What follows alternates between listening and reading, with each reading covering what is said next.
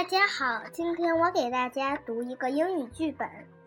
Blueberry Shoo. What juicy fruit! What beautiful blueberries! And they're all ours. What juicy fruit! What beautiful blueberries! And they're all ours. What did they say? The blueberries are not theirs. The blueberries are ours. Shoo, you nuisances! Do not eat our blueberries. We have a problem, Owl. The kids are stealing our berries. Hoo hoo! The fruit is whose? The fruit is ours. You need to shoo away the kids. Do what the farmer does. Look, what's that?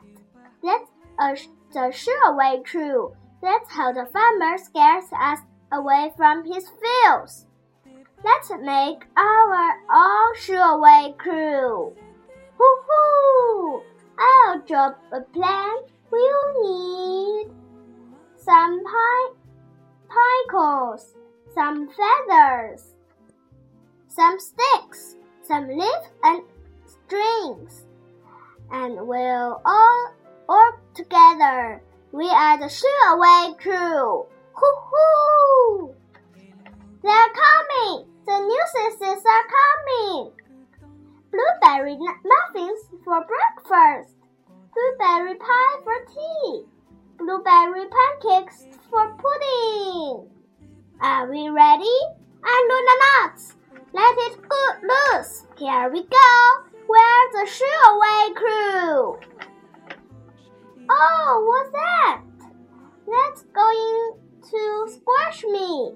Oh, it's going to squash me. It's a monster.